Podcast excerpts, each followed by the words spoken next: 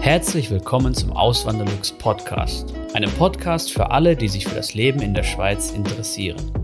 Hier erfährst du, wie es sich als Einwanderer in der Schweiz lebt, mit all den kleinen und großen Unterschieden bezüglich der beiden Kulturen.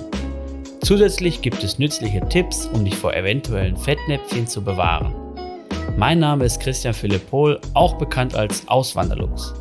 Seit 2016 lebe ich in der Schweiz zusammen mit meiner Schweizer Frau und unserer gemeinsamen Tochter.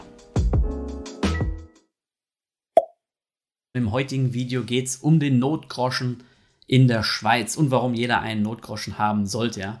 Ähm, wenn ihr jetzt nicht aus der Schweiz zuschaut, gilt das für euch natürlich auch. Jeder auf der Welt sollte meiner Meinung nach einen Notgroschen haben. Ja, ich finde einfach, aufgrund der höheren Eigenverantwortung hier in der Schweiz ist es noch wichtiger, über einen Notgroschen, also Notgroschen in Anführungszeichen natürlich, zu verfügen. Ja. wofür braucht man überhaupt einen Notgroschen oder wofür ist der gedacht? Der ist dafür gedacht, wenn man unvorhergesehene große Ausgaben bestreiten muss. Zum Beispiel das Auto geht kaputt, das Auto, es muss ein neues Auto her oder das Auto muss repariert werden. Das ist eine teure Reparatur. Das kann ja auch mal teuer werden, wenn irgendwas im Getriebe oder am Motor ähm, defekt ist und vielleicht sogar ein ganzes Getriebe oder Motor ausgetauscht werden muss. Das kann ja übelst teuer werden. Für sowas ist halt gedacht. Oder wenn Haushaltsgeräte kaputt gehen oder vielleicht, wenn die Beziehung in die Brüche geht, man muss sich einen, eine neue Wohnung besorgen, einen neuen, vielleicht sogar einen neuen Hausstand besorgen, neue Möbel besorgen, dann ähm, braucht man halt einen Notgroschen. Ja. Andernfalls müsste man halt einen Kredit aufnehmen im schlimmsten Fall oder sich sehr, sehr einschränken und das ähm, will natürlich keiner. Ja. Wo sollte man denn den Notgroschen aufbewahren? Natürlich nicht unter der Matratze zu Hause. Klar, so ein bisschen Bargeld zu Hause zu haben, ist immer ratsam. Größere Mengen, davon rate ich aber ab und Experten natürlich auch. Mm, und wenn man jetzt gerade so die letzten Tage mal anschaut, dann sieht man, es kann immer mal wieder passieren, dass so etwas kommt wie, ja, nehmen wir mal so einen Hackerangriff zum Beispiel und auf einmal sind alle Bankomaten defekt oder es kann nur noch mit Bargeld bezahlt werden, nicht mehr mit Karte. Sowas äh, gab es zum Glück noch nicht hier in der Schweiz, aber man weiß ja nie oder dafür ist eigentlich, dafür ist es ratsam, dass man dann auch einen gewissen Teil als Bargeld dann zu Hause hat. Aber den größten Teil sollte man natürlich nicht zu Hause haben, nicht als Bargeld und auch nicht in Aktien oder nicht in P2P-Krediten angelegt haben.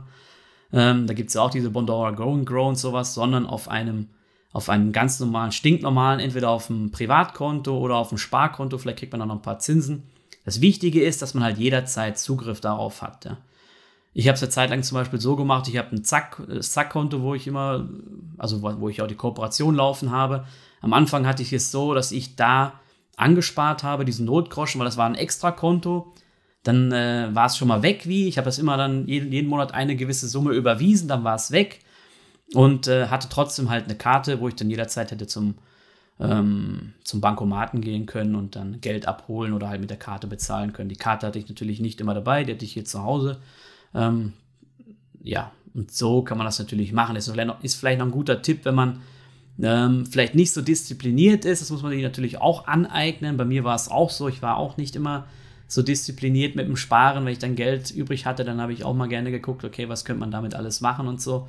In den letzten Jahren hat sich das aber drastisch geändert und ja, das wären halt so, das sind halt so kleine Tipps und Tricks. Oder in Deutschland würde man dann tendenziell eher ein Tagesgeldkonto eröffnen oder in der Schweiz dann halt hier ein, ein Sparkonto oder ein normales Privatkonto. Oder auf den Sparkonten kriegt man ja ähm, so gut wie keine Zinsen mehr. Ich kriege zum Beispiel auf meine Sparkonten kriege ich 0% Zins. Eine Zeit lang war es noch 0,1%, aber das ist jetzt auch nicht die Welt gewesen. Ähm, und von daher, ja, muss dann halt jeder für sich schauen, was er da nimmt. Wichtig ist halt, dass man jederzeit drankommt, dass es nicht volatil ist, ja, auch nicht in Aktien anlegen oder so, das sollte ja eigentlich klar sein. Wie hoch sollte so ein Notgroschen sein? Experten raten drei bis zwölf Monatslöhne, je nach äh, Monatseinnahmen, Entschuldigung, je nach Risikobereitschaft. Wenn man jetzt Angestellter in der öffentlichen Verwaltung ist, dann braucht man ja, dann irgendwie einen relativ sicheren Job hat oder quasi unkündbar ist, dann ähm, ja, braucht man wahrscheinlich nicht so viel, dann reicht diese, dieser Mindestbeitrag von drei Monatseinnahmen. Wenn man jetzt zum Beispiel selbstständig ist, so wie ich, dann braucht man natürlich mehr. Ja, dann ist es ratsam, sechs Monate oder vielleicht sogar zwölf Monatseinnahmen auf der Seite zu haben, um auch mal schlechte Zeiten überbrücken zu können. Weil dafür ist der Notgroschen natürlich auch gedacht für Zeiten, wenn Arbeitslosigkeit eintrifft oder sonstige finanzielle Engpässe dann ähm, eintreffen. Ja. Rendite ist nebensächlich dabei, auch wenn ich jetzt gerade gesagt habe, so man könnte es auf ein Tagesgeldkonto packen und kann vielleicht ein paar Zinsen noch bekommen, aber die Rendite, die eigentliche Rendite, die man, die man mit dem Sparkonto erwartet, die ist wirklich nebensächlich. Die Rendite, die man erwirtschaftet, ist die Rendite, die man nämlich spart, indem man keine Konsumkredite aufnehmen muss. Nehmen wir jetzt mal an, es passiert, äh, es passiert ein, ein Unfall mit dem Auto, man hat keine Vollkaskoversicherung, das Auto muss ersetzt werden, kostet 10.000 Franken oder 10.000 Euro. Dann ähm, ja, muss ich, und ich habe das Geld nie auf der Seite, dann muss ich mir halt einen Kredit aufnehmen, zahle dafür Zinsen, auch wenn sie noch so niedrig sind, man zahlt sie. Und wenn man diese Zinsen nicht zahlen muss, weil man eine Notgroschen hat, dann hat man sich die gespart und das kann man dann so als quasi Rendite auch ansehen. Ja, das ist halt wichtig zu beachten. Und wenn man eine Notgroschen noch nicht hat, dann ist es, ja, ich habe auch klein angefangen. Ich habe jetzt auch nicht sofort da riesige Mengen ansparen können. Ich hatte damals noch, als ich hier in die Schweiz gekommen bin, sogar Schulden gehabt. Und dann habe ich äh, natürlich erst die Schulden getilgt und, ähm, und dann habe ich dann in wirklich in kleinen Schritten angefangen, diesen Notgroschen anzusparen. Immer peu à peu. Und ähm, ja, so kommt man auch vorwärts. Ja, man merkt das schon, dass wenn man dann regelmäßig was spart, zum Beispiel mit einem, mit Dauerauftrag, wenn man den einfach einrichtet und dann, dann wegpackt auf ein Extrakonto, dann vergisst man es irgendwann und irgendwann schaut man drauf und denkt sich so, ah guck, da ist ja dann doch schon eine, eine recht große Summe zusammengekommen. Und wenn man den dann irgendwann voll hat und wenn man die Summe dann äh, erreicht hat, die man sich als Ziel gesetzt hat, dann ähm, kann man dieses Geld nehmen und kann dann was anderes damit machen. Im besten Fall natürlich auch sparen wieder. Und dann kann man auch schauen, dass man dann äh, eine richtige Rendite erwirtschaftet. Dann kann man zum Beispiel ETFs an, äh, anschauen oder Einzelaktien und so. Ähm, aber ja, da ist natürlich auch nochmal wichtig, sich darüber im Klaren zu sein, was das bedeutet und sich gut zu informieren. Das ist sowieso immer wichtig, wenn es ums Geld geht. Aber trotzdem, meiner Meinung nach, sollte jeder in der Schweiz ähm, und auch in Deutschland und in allen westlichen Ländern, also eigentlich überall auf der Welt, einen Notgroschen haben. Ich denke mal, früher war das eh noch eher so ein Thema. Irgendwie, wir sind in den letzten Jahren wahrscheinlich ein bisschen, uns ist das irgendwie, zumindest in Deutschland ist mir, ist das, ist das mein Anschein, sind wir da ein bisschen von weggekommen, was das angeht. Und ja, weil irgendwie, man hat dann gedacht, so, ja, wenn irgendwas passiert, nehme ich halt einen Kredit, dann zahle ich 0%, 0 Zinsen, so diese, diese, diese Angebote gibt es ja oder gab es ja. Und ähm, ja, auf dem, wie gesagt, ja. Und auf dem, auf dem Tagesgeldkonto, auf dem Sparkonto kriegt man keine Zinsen. Deswegen haben die Leute oft gedacht, okay, gebe ich das Geld ja lieber aus.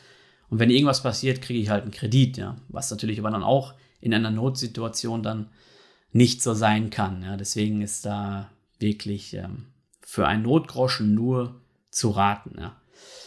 Ähm, so, das war's dazu. Wenn ihr noch Kommentare mh, hm, geben wollt dazu, könnt ihr es gerne wie immer machen, in die einfach unten reinschreiben, ja.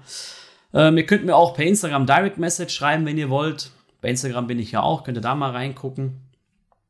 Oder wenn euch das Thema Auswandern Schweiz weiterhin weiter interessiert, könnt ihr natürlich auch in unsere Facebook-Gruppe kommen. Leben in der Schweiz als Auswanderer sind wir schon jetzt 2200 Leute, sogar knapp darüber. Wächst immer mehr, wächst stetig, ja. Und natürlich auf meinem Blog könnt ihr noch vorbeischauen, auswanderlux.ch. Ja. Ähm, gut, ich hoffe, das Video hat euch gefallen. Wenn ja, lasst gerne ein Like da. Und ansonsten wünsche ich euch noch einen schönen Tag. Macht's gut, bis zum nächsten Mal. Ciao. Vielen lieben Dank fürs Zuhören. Neue Podcast-Folgen gibt es jeden Montag und Samstag um 9 Uhr vormittags. Schaut auch gerne auf meinem Blog auswanderlux.ch vorbei. Dort erfahrt ihr mehr über mich und mein Leben in der Schweiz. Zudem findet ihr mich auf YouTube und Instagram unter dem Namen Auswanderlux.